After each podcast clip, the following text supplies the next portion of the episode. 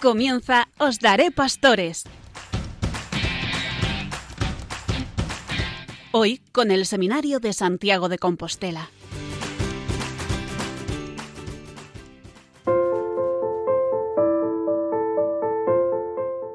Buenas noches, queridos radioyentes, y bienvenidos una noche más, un mes más, a nuestro programa Os Daré Pastores desde el Seminario Mayor de Santiago de Compostela. Estamos a muy pocos días, poco más de una semana, de celebrar la solemnidad de la Navidad, el nacimiento de nuestro Señor Jesucristo, el Verbo hecho carne por nuestra salvación. Ya las luces adornan nuestras calles, en las iglesias y en las casas vamos montando el Belén, y todos nos preparamos para celebrar estos días de fiesta en familia con nuestros seres queridos. Todo eso que está muy bien no debe en cambio distraernos de lo verdaderamente importante, que es preparar nuestro corazón, limpiar nuestra alma para poder salir al encuentro del Señor. En estos días Juan el Bautista nos está invitando a preparar el camino, a rebajar los montes de nuestro orgullo y rellenar los valles de nuestra pobreza para allanar esa tierra por la que vendrá el Señor. Personalmente me fascina la figura de Juan el Bautista, a quien Jesús aprecia y valora, porque cumple a la letra con la función del precursor. Va adelante abriendo camino, antecede al Mesías, pero sabe que él no es sino la voz, esa voz que anuncia la palabra y después guarda silencio, se retira, se aparta para que Cristo brille en todo su esplendor. Creo que todos debemos ser un poco Juan Bautista, ser precursores en la fe de nuestros compañeros de viaje, y que también todos tenemos que agradecer a Dios por tantas personas que Él ha puesto en nuestro camino para suscitar, animar, acompañar en nosotros la fe, sin creerse los protagonistas, sino dejando ese puesto a Dios. Los sacerdotes son, como Juan, testigos de la verdad de Cristo, mediadores para que Cristo llegue a muchas almas. Por eso, desde este programa Os Daré Pastores, los seminaristas de Santiago de Compostela queremos ser precursores profetas que anuncien la venida ya próxima del Salvador y llevarles a todos ustedes, queridos oyentes de Radio María, la cercanía, el amor, la luz y el consuelo de Dios. Queremos que siempre nuestras acciones y palabras sean un vivo reflejo de Cristo para alumbrarlo, dar la luz a los demás. Para ello nos acogemos a la protección materna de la Virgen María, a quien Dios preparó como a nadie para que fuera la digna madre de Cristo, haciéndola inmaculada y al comienzo de nuestro programa, como siempre, le presentamos todas y cada una de sus intenciones, saludándole con la antífona propia de este tiempo. Madre del Redentor, Virgen fecunda, puerta del cielo siempre abierta, estrella del mar, ven a librar al pueblo que tropieza y quiere levantarse. Ante la admiración de cielo y tierra, engendraste a tu santo Creador y permanece siempre virgen. Recibe el saludo del ángel Gabriel y ten piedad de nosotros pecadores. Esta noche tenemos, como siempre, en nuestra mesa, en nuestro programa, a don Carlos, nuestro rector, que siempre participa y está con nosotros. También don Ricardo, tirador espiritual, se encargará del espacio formativo. En la sección de música contamos esta noche con Cristian, nuestro compañero, que junto con Reni pues nos trae esa sección musical, ese punto, esa nota musical de nuestro programa cada noche la catequesis del Papa, Pedro, la sección abierta Enrique Malvar, y también contamos, como siempre, ahí en lo escondido, ahí en el silencio, con Carlos y Víctor, nuestros técnicos. Les habla Ernesto. Comenzamos, como siempre, con el espacio formativo que, como les decía, corre a cargo esta noche de don Ricardo Vázquez, nuestro director espiritual. Don Ricardo, buenas noches. Buenas noches. Seguimos con nuestro directorio para el ministerio y la vida de los presbíteros. Y vamos a fijarnos en el sacerdote como guía de la comunidad, a partir del número 77. Esto es un aspecto muy importante de la vida del sacerdote, la, solicitud por la vida de la comunidad que, se que le ha sido confiada, esa solicitud que se manifiesta sobre todo en el testimonio de la caridad. Dice el directorio, pastor de la comunidad, a imagen de Cristo buen pastor que ofrece toda su vida por la Iglesia, El sacerdote existe y vive para ella. Por ella reza, estudia, trabaja y se sacrifica. Está dispuesto a dar la vida por ella. La amará como ama a Cristo, volcando sobre ella todo su amor y su afecto, dedicándose con todas sus fuerzas y sin límites de tiempo a configurarla la imagen de la iglesia esposa de Cristo. Son palabras muy bellas y muy exigentes. El sacerdote que existe y vive para la iglesia, por ella se entrega, la ama. El Papa Francisco insiste muchas veces en que uno no tiene que pues absolutizar los tiempos propios de descanso, ¿no? Que toda la vida del sacerdote está en función de la iglesia. Ella debe, dedicarse con, todas sus fuerzas y sin límite de tiempo. Podemos decir que la vida del sacerdote tiene una dimensión esponsal. El presbítero, configurado con Cristo, esposo de la Iglesia, participa de esa esponsalidad del Señor. La Iglesia, pues para el sacerdote es esa esposa la que tiene que entregarse. Por eso el sacerdote no es un solterón, no es una persona así, pues que se ha quedado sin alguien a, quien amar. El sacerdote tiene que amar a Cristo y tiene que amar a la iglesia, a la cual Cristo lo, entrega, ¿no? Y el sacerdote tiene una familia que cuidar y unos hijos espirituales, los que ayudar a crecer y edificarse. A imitación de Jesús, el sacerdote no está llamado a ser servido, sino a servir. Debe estar constantemente en guardia contra la tentación de abusar a beneficio personal del gran respeto y deferencia que los fieles muestran hacia el sacerdocio y la iglesia. Ya que el sacerdote tiene una autoridad, pero es una autoridad que no lo debe llevar a un autoritarismo o a una actitud de, abuso y de buscar un beneficio propio, sino que es una autoridad para el servicio. De sentido, pues cuánto daño han causado a la Iglesia determinados tipos de abusos que se han dado, eh, algunos pues eso, recientemente, abusos de tipo psicológico, abusos de autoridad, abusos también en el plano de la sexualidad, abusos también en el plano económico. El sacerdote tiene que ser muy cuidadoso, porque imita a Cristo siervo y él no viene a servirse de su grey, no viene a servirse de su comunidad, al revés, viene a servirla y a entregar la vida por ella. Nos habla también el directorio de lo importante que es sentir con la iglesia. Presbítero debe estar en continuo discernimiento a través de su estudio, el estudio de la teología, de las ciencias sagradas, pero también reflexionando sobre los datos sociales, culturales y científicos que caracterizan nuestro tiempo, y de ahí tiene que buscar pues ese sentir con la iglesia e intentar buscar las soluciones pastorales más adecuadas para su comunidad. Ese sentir con la iglesia implica trabajar siempre en el vínculo de la comunión con el Papa, con los obispos, con los demás hermanos en el sacerdocio, también con los diáconos demás fieles, personas de vida consagrada. La iglesia tiene que ser misterio de comunión y el sacerdote tiene que vivir esos vínculos de comunión con los diversos tipos de fieles.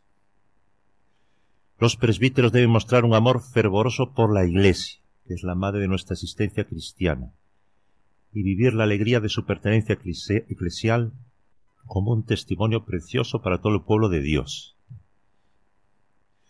Y habla también el directorio a continuación del celibato sacerdotal, precisamente este amor a la iglesia, este amor esponsal, este configurarse con Cristo esposo, que da la vida por la iglesia esposa, todo esto se concretiza también a través de la promesa del celibato sacerdotal. La iglesia está convencida de que hay profundas motivaciones teológicas y pastorales sostienen la relación entre celibato y sacerdocio. El Concilio Vaticano II, posteriormente el Papa Pablo VI, también Juan Pablo II, diversos documentos magisteriales, todos han ha hablado de la importancia del celibato. Ese celibato se ha de ser libremente escogido y por los candidatos a la ordenación sacerdotal en el rito latino. La Iglesia sigue deseando que sus presbíteros se entreguen en cuerpo y alma al servicio de ella con esta consagración virginal del celibato. Celibato que, como decíamos, no es ser solterones, sino que es un gran amor, gran amor a Jesucristo, con corazón indiviso, y unidos a Cristo, una entrega a la Iglesia total. El celibato es un don gozoso que la Iglesia ha recibido y quiere custodiar, convencida de que es un bien para sí misma y para el mundo. Este celibato tiene muchas motivaciones, la cristológica, configurarnos con Cristo que fue célibe, eclesiológica, pues este amor esponsal a la Iglesia. También habla el directorio de la dimensión escatológica. El celibato es anticipación del mundo futuro, ese mundo futuro en que dijo Cristo que ya no se casarían el hombre y la mujer. De alguna manera, los célibes están anticipando la realidad última la que está llamada la humanidad. También el celibato tiene una dimensión apostólica y misionera. Da al sacerdote pues una especial libertad y disponibilidad para ser enviado allí donde más se le necesita, siempre pues eso, un espíritu de entrega total. Vamos a dejar aquí ya este tema formativo. Es importante que profundicemos todo esto. El tema del celibato que sigue siendo tan actual, un don tan precioso tenemos que intentar custodiar y los sacerdotes tenemos que abrazarlo de todo corazón. Y también los, los que se preparan para el sacerdocio, los seminaristas, aprender pues, a valorar este, este regalo del Señor, este carisma que les va a permitir vivir más entregados en su vocación, vivir más entregados en su amor a Dios y a la Iglesia. Muchas gracias, don Ricardo, por traernos este espacio formativo en el que nos hablaba de esa solicitud por la vida de la comunidad, de esa caridad pastoral que deben tener los sacerdotes y que se expresa de una forma particular en el celibato. Esta noche tenemos en nuestro programa Os Daré Pastores a una, persona muy especial. Por eso yo quería que, que este último programa del 2022 se centrase también, además de hablar como hemos estado haciendo del Adviento y de la Navidad, de lo que ha sido este año santo compostelano 2021-2022. Para ello, para ello contamos con la presencia del señor arzobispo don Julián Barrio Barrio. Don Julián, buenas noches y muchísimas gracias por estar con nosotros en nuestro programa. Buenas noches, es un placer para mí pues estar con usted y con todos los oyentes. Como decía, es hora de hacer balance de lo que ha sido el año santo 2021-2022 y para eso también el señor arzobispo nos invitaba a todos los diocesanos en esa carta pastoral con motivo de la conclusión de este año santo compostelano a dar gracias a Dios.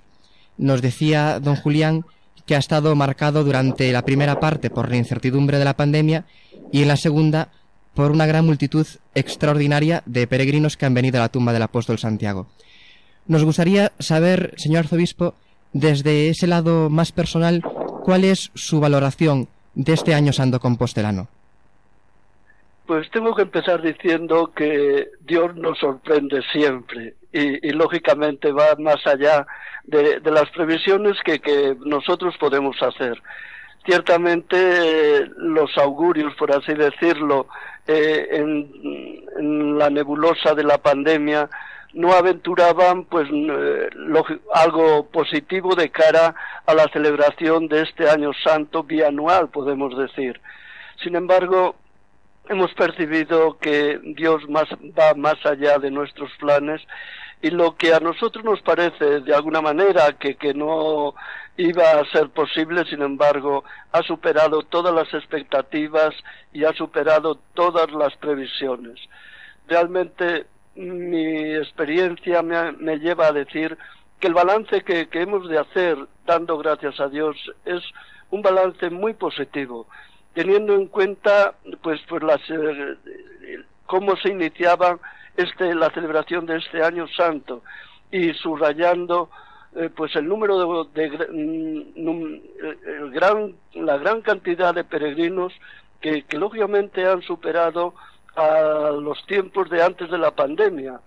Y siendo esto muy significativo, para mí eh, creo que debo subrayar por la experiencia que he tenido en las celebraciones de este año santo, de manera especial en la catedral, que la actitud de los peregrinos ha sido encomiable. Mm, ha sido una participación profundamente religiosa, profundamente espiritual, lo que nos lleva a subrayar y a poner de relieve pues el significado de este acontecimiento espiritual que eh, no solo para nuestra diócesis, sino para la Iglesia en España y para la Iglesia, podemos decir sin duda, y con toda humildad para la Iglesia en el mundo, es un acontecimiento profundamente espiritual. Además, usted, don Julián, ha tenido la oportunidad de coordinar y dirigir, presidir de alguna manera el ciclo, el ciclo completo de los años santos, del 1999, 2004, luego el último en el 2010 y ahora este año santo especial prolongado 2021-2022. Imagino que también ha sido para, para usted, para su ministerio episcopal, pues algo muy grande el, el participar como arzobispo en todos estos años santos. Sin duda, es una gracia que yo tengo que, eh, valga la repetición, agradecer profundamente al Señor que me ha permitido pues eh, estar pues en este ciclo de, lo, de los años santos compostelanos en los cuales yo he podido percibir pues la gran riqueza que significan los años santos eh, no solo para la diócesis sino para la iglesia en general y que nos tiene que motivar de manera especial pues a dar gracias a Dios. A mí me han ayudado mucho y yo estoy seguro que a tantos y tantos peregrinos también le han ayudado para no solo encontrar el sentido de su vida sino para fortalecer pues su fe, su esperanza, su caridad, teniendo como referente al apóstol Santiago, el referente de la tradición apostólica que, fundamenta nuestra fe.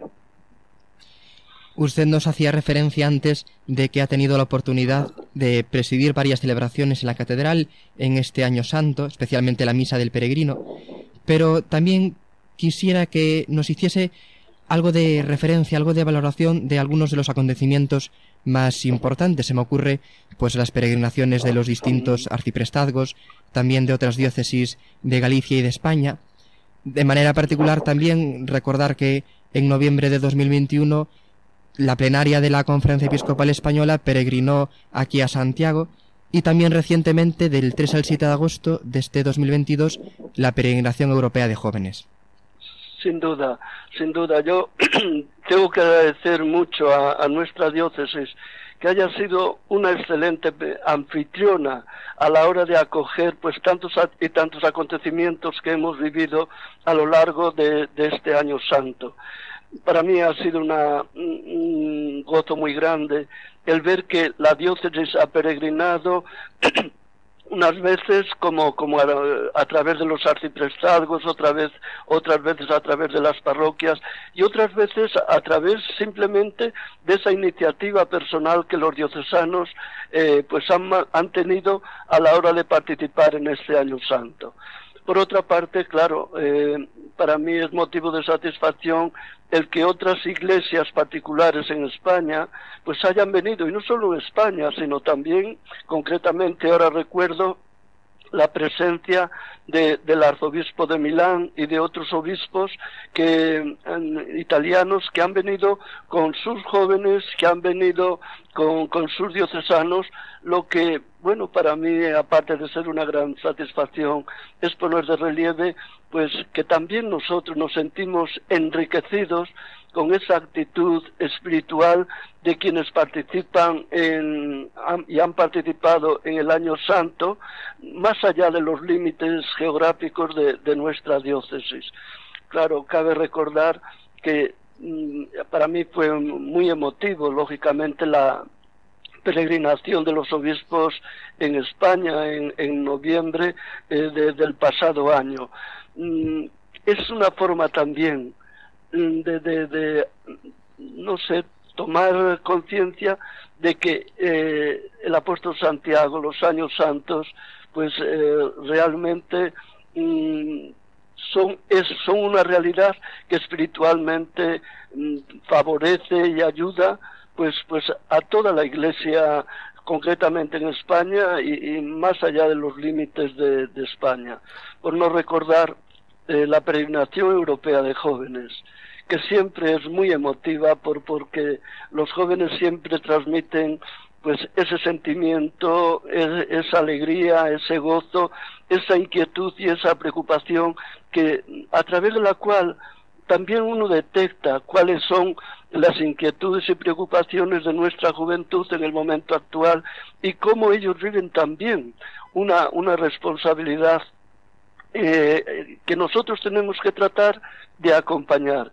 Eh, sí, nos dirigíamos a los jóvenes, pero efectivamente yo tenía una conciencia muy clara de que cuando les acompañábamos, nos estábamos sintiendo acompañados por la fuerza, la vivacidad, eh, la inquietud y la preocupación de, estos jóvenes que, no solo ya son, no solamente son el futuro de la iglesia, sino que son el presente de esta iglesia que, camina entre los consuelos de Dios y las turbaciones del mundo, como decía San Agustín.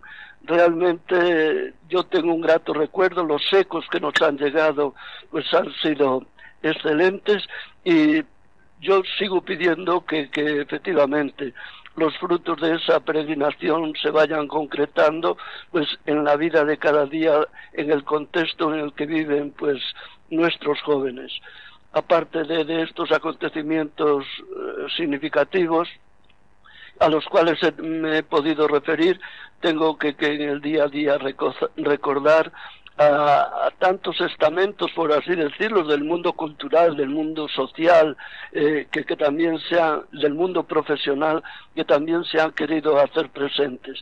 El año santo, efectivamente, uno percibe que nos llega a todos y, y que llega con, con esa inquietud y esa preocupación de unos buscar el sentido de su vida y otros afirmar realmente su convicción de fe y tratar de testimoniarla en la vida de cada día. Efectivamente, como usted muy bien nos decía, la Catedral de Santiago es no solamente la catedral de los que vivimos en esta iglesia diocesana, sino la catedral de toda Europa. Baste, de toda Europa. Baste recordar lo que afirmaba aquel filósofo que todos recordamos de que Europa se construyó peregrinando a Compostela. Precisamente, y de una forma providencial, este 9 de noviembre, dentro del Año Santo, se han celebrado los 40 años del discurso europeísta de San Juan Pablo II, en el que nos invitaba a todos a volver en esta sociedad nuestra a esas raíces cristianas que construyen, que han construido y que deberían seguir construyendo nuestra sociedad. ¿Qué nos podría decir de esto? La verdad es que ese fue el discurso de San Juan Pablo II en nuestra catedral, eh, fue un discurso ciertamente profético. Una llamada a Europa que, que, posteriormente, después a lo largo de estos 40 años, hemos visto que eh, el Papa intuía perfectamente lo que iba a suponer este proceso de, de evolución en Europa y él se plantea que realmente si Europa quiere seguir siendo faro de evangelización y quiere significar algo en el contexto de la civilización europea, mm, eh, realmente ha de volver a las raíces. Y las raíces son unas raíces profundamente espirituales. Hay que reconocer que los estados de Europa se fueron construyendo eh, al compás, por así decirlo, de la evangelización. Y esto, a poco que uno, como se suele decir, escarbe, uno percibe esta dimensión, diríamos, espiritual del nacimiento de, una, Europa que realmente tiene que, plantearse, mm, que ir más allá de unas preocupaciones políticas, económicas, eh, sociales, que son muy importantes, ciertamente, pero que no puede olvidar las raíces de cristianas con que nacieron, nació, por así decirlo, eh, Europa. Y, por eso, claro, eh, hacía usted referencia a que Europa, como decía el filósofo Goethe, nace peregrinando. Es así. Y, lógicamente, mm, sentirse peregrino en este momento en la, en la realidad de Europa es tomar conciencia de saber de dónde venimos, a dónde vamos y cómo estamos haciendo esta, esta peregrinación. El discurso de San Juan Pablo II tiene eh, todo su valor en estos momentos y, como le decía, es un discurso auténticamente profético al cual debemos eh, volver para entender la forma de posicionarse humana, social, cultural y religiosamente en estos momentos en Europa. La Catedral de Santiago quiere ser ese faro que atraiga hacia sí a los peregrinos de Europa y de todo el mundo, y de hecho así lo manifestaba la torre de la, de la Berenguela que ha estado encendida durante estos dos años. Ahora queda apagar esa torre, ese faro, cerrar la puerta santa y clausurar así el año santo como tendremos oportunidad de hacer el 31 de diciembre. Pero antes estamos convocados a una vigilia de oración y acción de gracias el día 30 en la catedral para dar gracias a Dios por todas esas gracias jubilares. ¿Cómo debemos vivir este acontecimiento? Tenemos que ser muy agradecidos. El agradecimiento eh, manifiesta de alguna manera la grandeza de nuestra alma y manifiesta la grandeza de nuestro corazón. Eh, lógicamente, como eh, he, podido de alguna manera manifestar a lo largo de toda esta entrevista, los motivos que tenemos para dar gracias a Dios no son pocos. Y en este sentido, pues eh, yo planteé pastoralmente la posibilidad de hacer como una peregrinación corta pero significativa que concluyera en nuestra catedral y en la que el, un grupo de, de, los diocesanos, ojalá sea el mayor eh, grupo, número de, posible de personas, pues podamos reunirnos simplemente para, para dar gracias a Dios y, y reconocer que todo bien nos viene del Señor y tenemos que estar siempre con, con esa inquietud y, preocupación de lo que decía San Agustín, no te hubiera yo encontrado si tú no me hubieras buscado primero. La, la dinámica del año santo es ponerse a la escucha de ese Señor, del Señor que nos busca siempre y tratar nosotros de darle esa acogida en nosotros. Es momento de dar gracias a Dios, es momento de calzar las sandalias de la esperanza, para que, lógicamente, también seamos nosotros capaces de agradecer pues a tantas personas que nos han precedido pues, todo lo que han hecho y que han y con lo que han contribuido a revitalizar pues la celebración de los años santos.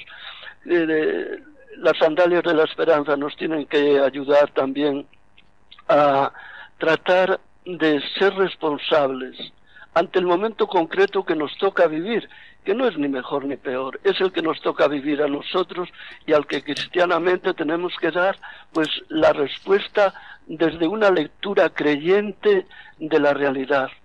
Las sandalias de la esperanza nos llevan también a mirar con confianza el futuro, porque el futuro está en manos de Dios. Y quien es consciente de esto, estoy seguro que estará dispuesto a dar ese testimonio de Cristo en medio de, la, de nuestra sociedad, en medio de, de bueno, aquellas realidades en las que cada uno de nosotros nos movemos en la vida de cada día. Por eso es bueno dar gracias al Señor y en este sentido eh, ser conscientes de, que nunca le agradeceremos lo suficiente lo que el Señor hace día a día por nosotros y ha hecho en este año santo compostelano.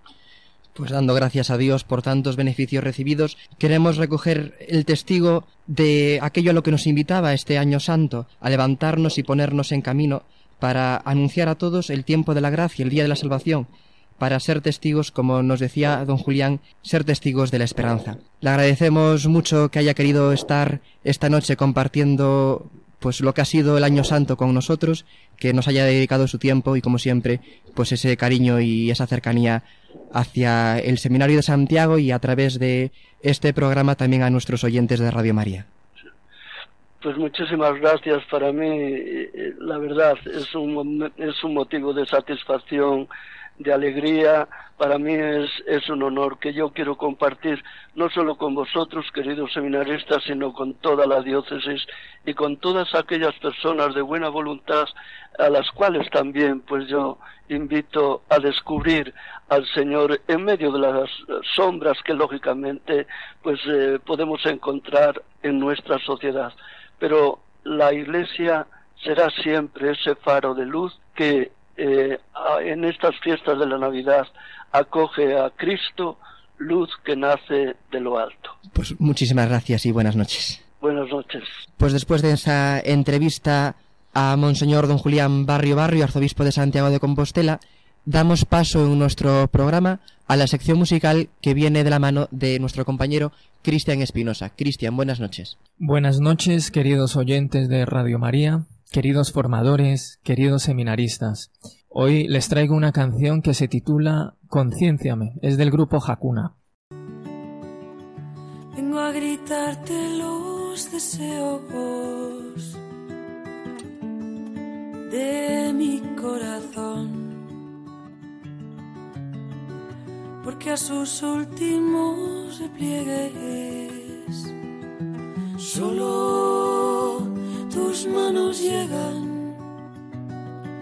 Solo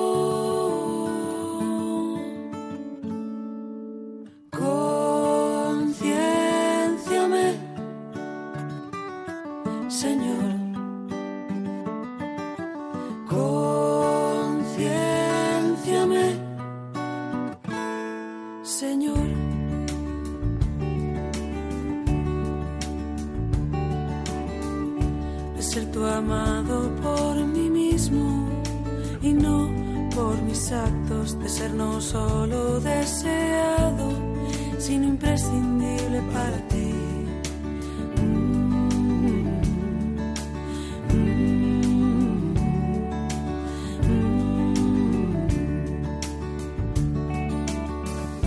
De ser persona de tu confianza a pesar de mi pasado, de tu vida de tu humanidad necesitado, de ser yo templo en que estás vivo, con infinita fuerza, de ser motivo de que Dios se recree en mi belleza.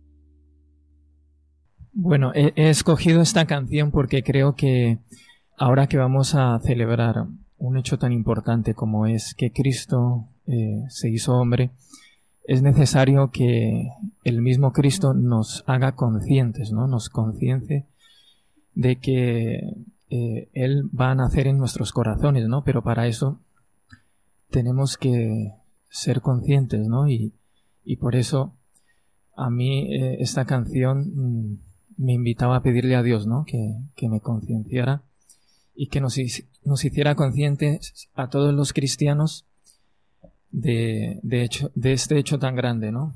Que es que Cristo nace en nuestros corazones.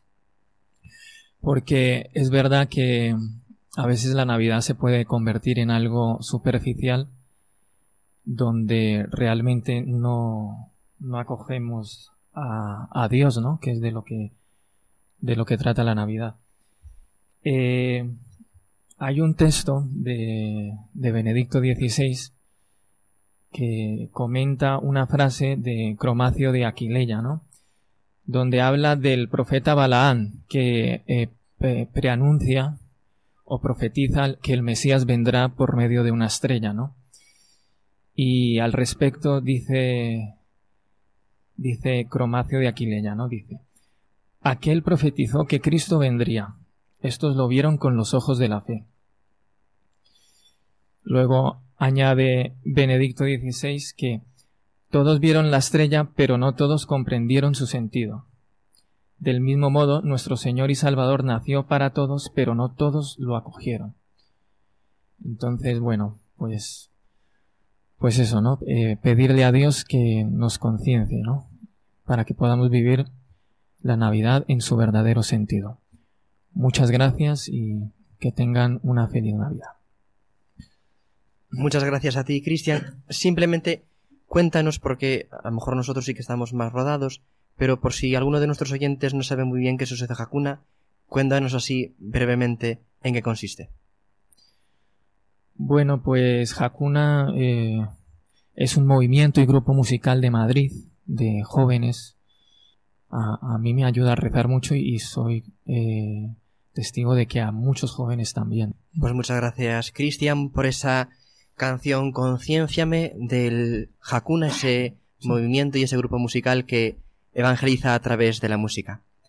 Viene ahora en nuestro programa nuestro compañero Pedro Vadillo que nos trae la catequesis del Papa.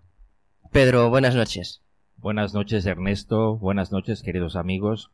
Pues en estas cuatro semanas celebramos el gozoso tiempo del Adviento, momento en el que vigilantes preparamos al corazón para la venida del Señor, para recibir al Verbo, que se hace carne en un humilde portal, y así habitar en todos nosotros. Pero ¿cómo nos preparamos para recibir a Jesús esta Navidad? Bien, el tiempo fuerte de Adviento es un tiempo de conversión, un momento de profunda transformación, de vivenciar la misericordia infinita de Dios. Una de las mejores maneras para entrar de lleno en este precioso tiempo vigilante y gozosa espera es a través de la oración. Nuestro corazón debe de convertirse en un Belén, lleno de amor y de alegría, en donde, con jubilante esperanza, recibamos a Jesús. El Papa Francisco, una y otra vez, nos invita a estar despiertos y orar, como dos actitudes claves para vivir este tiempo de vigilia y de profunda esperanza. Es un tiempo propicio para cultivar y resignificar la cultura del encuentro con Jesús y con nuestros hermanos. Los que tienen hambre y sed de justicia sólo pueden encontrarla a través de los caminos del Señor, mientras que el mal y el pecado provienen del hecho de que los individuos y los grupos sociales prefieren seguir caminos dictados por intereses egoístas que causan conflictos y guerras. El adviento es el tiempo para acoger la venida de Jesús, que viene como mensajero de paz para mostrarnos los caminos de Dios. Jesús nos exhorta a estar preparados para su venida. Como muy bien decía Mateo en 24, decía que debemos estar prevenidos, pues no sabemos en qué día vendrá nuestro Señor.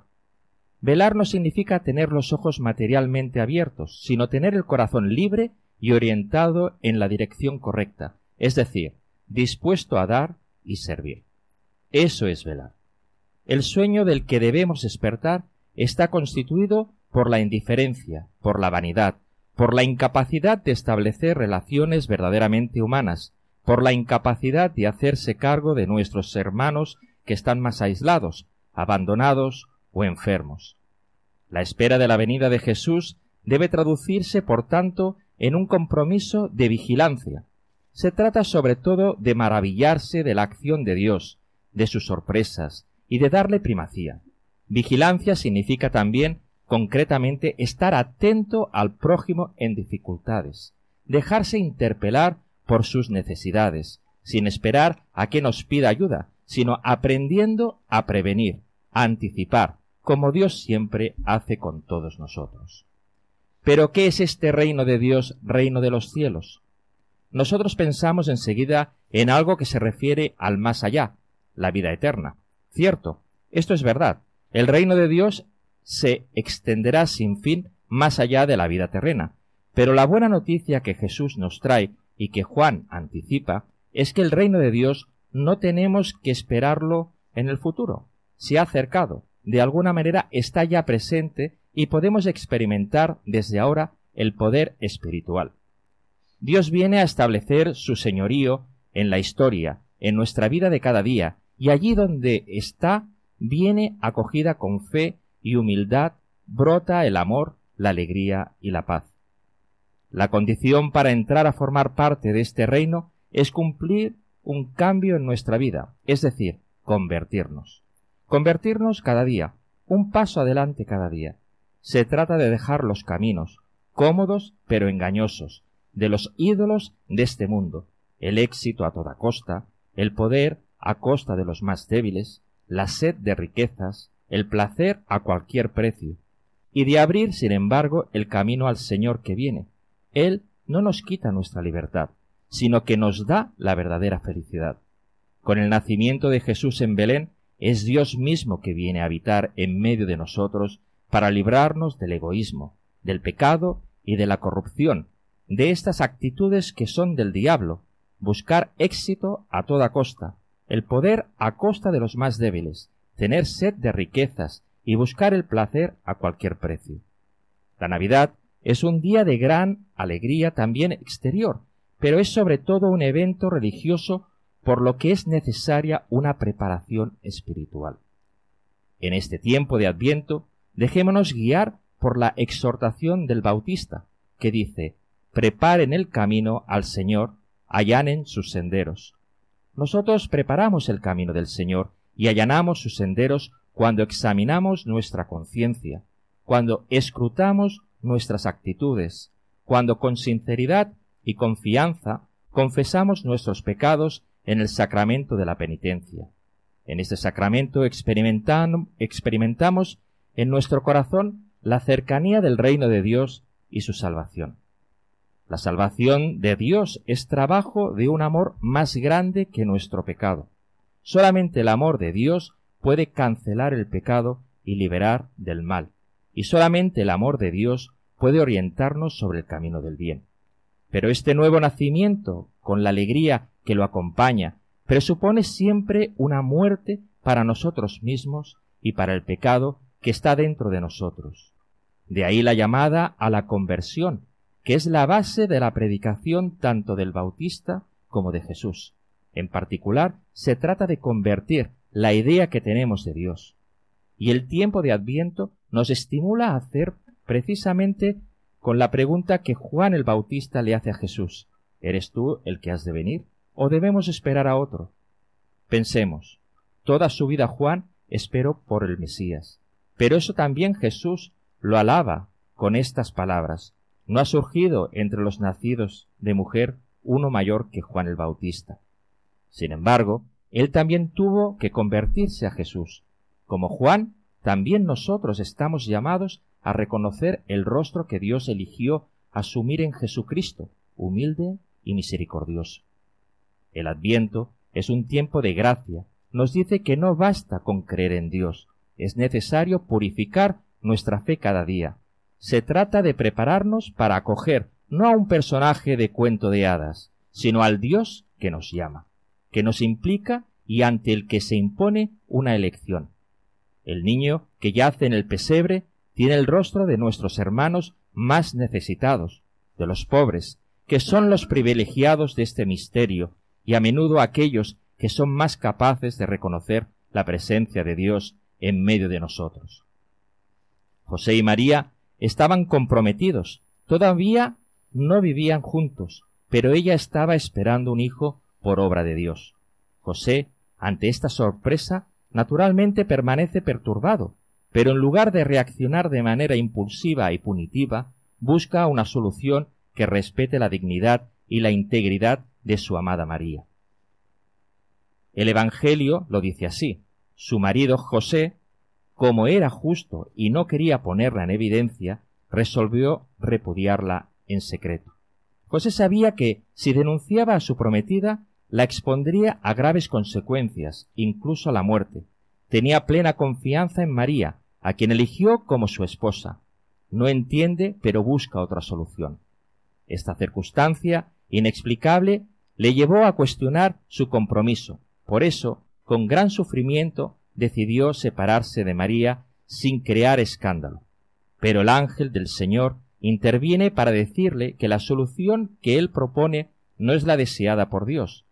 Por el contrario, el Señor le abrió un nuevo camino, un camino de unión, de amor y de felicidad, y le dijo José, hijo de David, no temas tomar contigo a María tu mujer, porque lo engendrado en ella es del Espíritu Santo.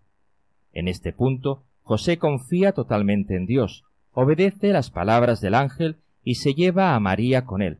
Fue precisamente esta confianza inquebrantable en Dios la que le permitió aceptar una situación humanamente difícil y en cierto sentido incomprensible.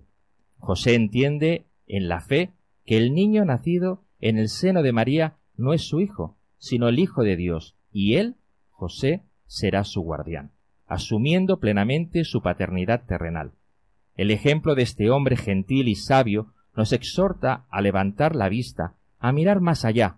Se trata de recuperar la sorprendente lógica de Dios que, lejos de pequeños o grandes cálculos, está hecha de apertura hacia nuevos horizontes, hacia Cristo y su palabra. Este año, además, la Iglesia llega al Adviento caminando juntos, un tiempo para recordar que caminar juntos es lo que manifiesta la naturaleza de la Iglesia como pueblo de Dios peregrino y misionero. Caminar juntos en comunión, promoviendo la corresponsabilidad, implicados en el gozo de la misión evangelizadora de la Iglesia. Caminar juntos hacia la luz, hacia la verdadera alegría. Ponerse en camino como José y María, que emprendieron juntos un camino que les llevó hasta Belén, donde se cumplió lo que había prometido el profeta Miqueas. Adviento es una palabra que viene del latín y significa venida. Viene el Señor, pues que su venida nos llena a todos de esperanza. Gracias, Pedro. Y llega la hora de poner la guinda de este pastel, de este programa de esta noche, con la sección abierta de Enrique Malvar. Enrique, buenas noches. Buenas noches. Cuéntanos, ¿qué nos vas a traer hoy a, a nuestro programa? Pues voy a hablar de los regalos de Navidad, que puede sonar un poco curioso, pero bien interesante. Pues a ver, a ver qué nos vas a regalar por Navidad. Indicaba mi compañero Pedro que estamos, como todos sabemos, en el tiempo de Adviento, que es la preparación al nacimiento del Salvador. Durante este tiempo la liturgia nos lanza frases, dardos, con los cuales reconocemos nuestra condición de creyentes.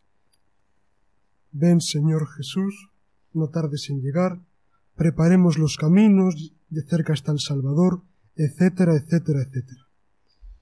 Claro, a todo esto se nos suma lo que tú decías, Ernesto, al principio del programa, todo el contexto, ¿no? Los árboles, los adornos, las luces, las vacaciones que a todos nos gustan, los regalos. Claro, esto nos estropea la frase ven Señor Jesús. Decimos ven Señor a salvarnos. La pregunta es, ¿a salvarnos de qué? ¿De nosotros mismos? ¿De nuestros pequeños dioses? ¿De nuestros gustos desordenados? ¿De nuestra hipocresía? ¿De nuestro egoísmo? Hemos leído hace poco en el Evangelio, uno de los domingos del Adviento, que el Señor decía, he venido y sabed las obras que he visto, que he creado, que he hecho. Los ciegos ven, los sordos oyen, los cojos andan, los muertos resucitan, y a los pobres se les anuncia el Evangelio, los pobres son evangelizados. Pienso que el principal regalo que podemos hacer esta Navidad al Señor es creernos el Belén. Puede sonar un poco llamativo. Cuando montamos el Belén, ponemos multitud de figuras, ponemos río, ponemos musgo, ponemos castillos, ponemos de todo. Muchas veces los belenes son más cualquier cosa menos un Belén católico tenemos que apartar todo lo que nos rodea, todo lo que nos sobra y centrarnos en tres figuras fundamentales la Santísima Virgen, San José y el Niño Jesús recién nacido. La Santísima Virgen. Pienso en este tiempo de Navidad debemos coger su humildad, su discreción, su sorpresa. Somos creyentes del Dios de las sorpresas, del Dios de la imaginación, y muchas veces no nos creemos que Dios hace en nosotros obras grandes, obras maravillosas. San José, ¿qué decir? ¿Qué virtudes coger de él? Sobre todo pienso que debemos coger la virtud de la templanza, de la fortaleza y de la esperanza. ¿A cuántos creyentes se le pregunta cuando vas por la calle ¿Cómo vas? y te contestan Voy tirando. Esta es una, una contestación bastante normal, ¿no? La resignación. La resignación no puede caber en la vida de un creyente. Nuestra fe se fundamenta en la esperanza, en saber que el Señor que nace para salvarnos tiene siempre la última palabra. Como decía mi compañero Pedro, pienso que es una buena petición al Señor que nos haga abrir los ojos, para saber mirar más al cielo y a los lados, al Señor y al prójimo. Decía un santo una frase que a mí me gusta mucho que la utilizo para el examen de conciencia. Tengo miedo de que el Señor pase y no lo reconozca. ¿Cuántas veces nos reconocemos al Señor? Vamos a la capilla y lo reconocemos en la liturgia, por supuesto, en la celebración de la Eucaristía, por supuesto, pero claro, vemos a una persona que lo pasa mal y no lo reconocemos. Vemos a una persona que necesita de nuestra sonrisa y no la reconocemos. Vemos a un enfermo que necesita de nuestra oración, de nuestro ánimo y no lo reconocemos. Pienso que es una gran pregunta para este tiempo de Navidad. ¿Reconocemos al Señor? ¿Reconocemos al Salvador? ¿Nos creemos que viene a salvarnos? Es una pregunta interesante.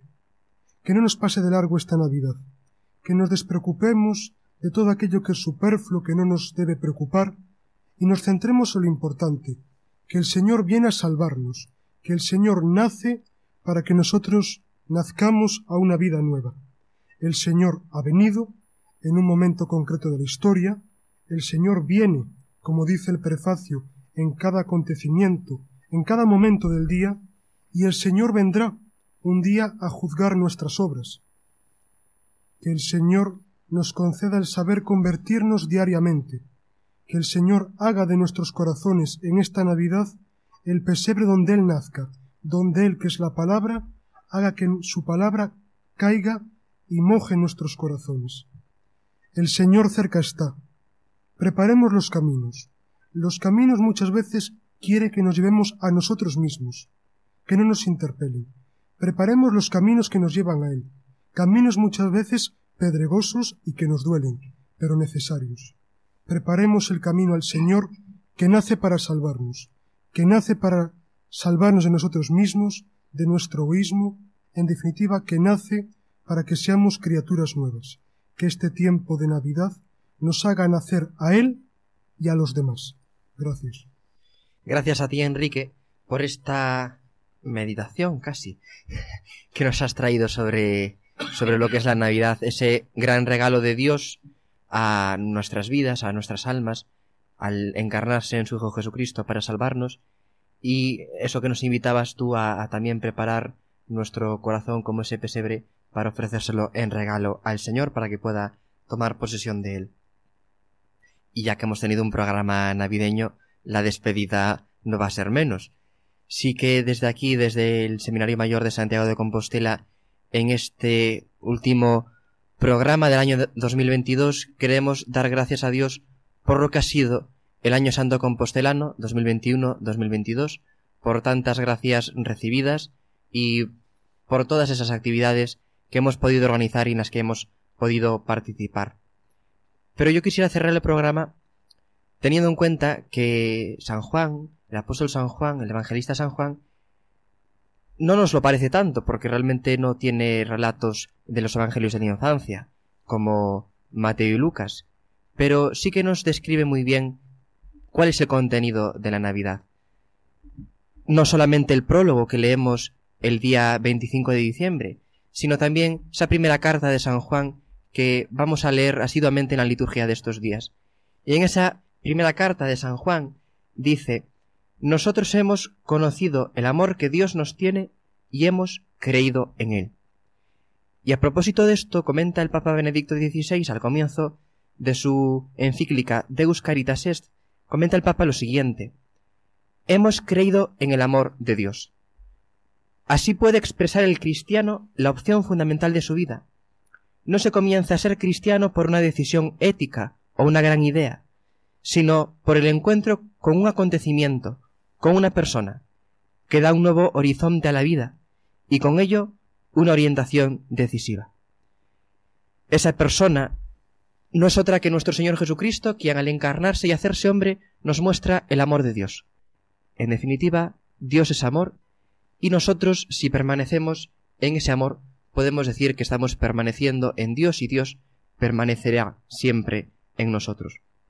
A la Virgen le pedimos, al final de este programa, como hemos hecho al principio, que nos ayude a recibir y acoger en nuestra vida a Jesucristo, y por eso yo quisiera terminar también con esa preciosa oración con que el Papa Benedicto XVI concluye esta encíclica de Caritas Est.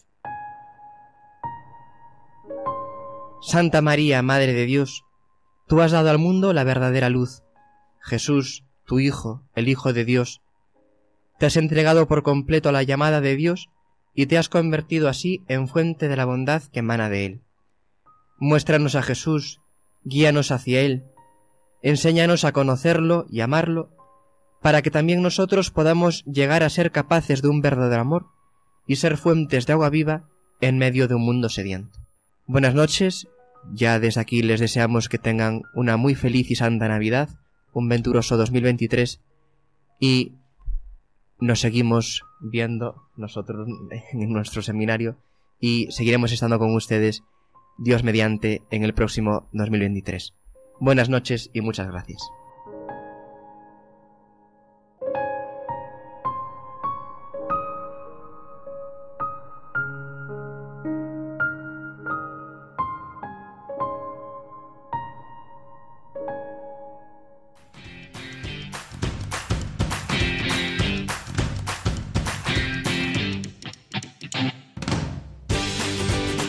Así concluye Os Daré Pastores, hoy con el Seminario de Santiago de Compostela